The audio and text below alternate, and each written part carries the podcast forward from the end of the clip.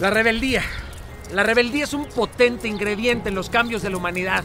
De hecho, suele estar cargada de pasión y de ira también, pero la rebeldía sin un propósito y sin sabiduría es una postura de hipocresía. La rebeldía suele ser una daga con doble filo que usada sin la visión y el enfoque de la ética y la sabiduría te convierte en puro ruido y en interferencia. De hecho, termina por promover la ira sin valor y esto te convierte en un chiflado que está lleno de forma, pero que no tiene fondo. La rebeldía social, démonos cuenta, nace desde la indignación moral.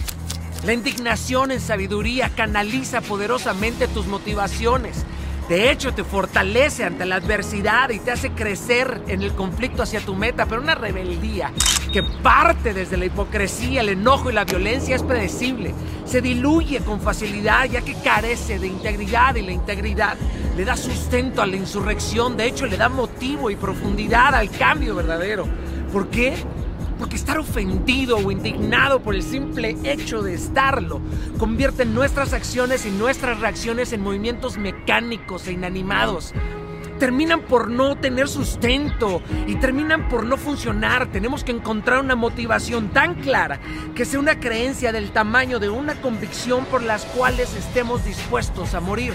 De esa manera nuestra fuerza y empuje sí va a tener resonancia y atracción magnética la rebeldía tiene que llevar orden, disciplina, estrategia, enfoque, pista, visión y amor.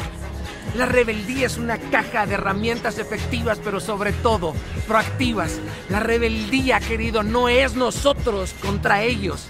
La rebeldía es nosotros contra nosotros mismos hasta que ellos seamos nosotros. Jamás la rebeldía partirá de la violencia, la muerte y la sangre es todo lo contrario.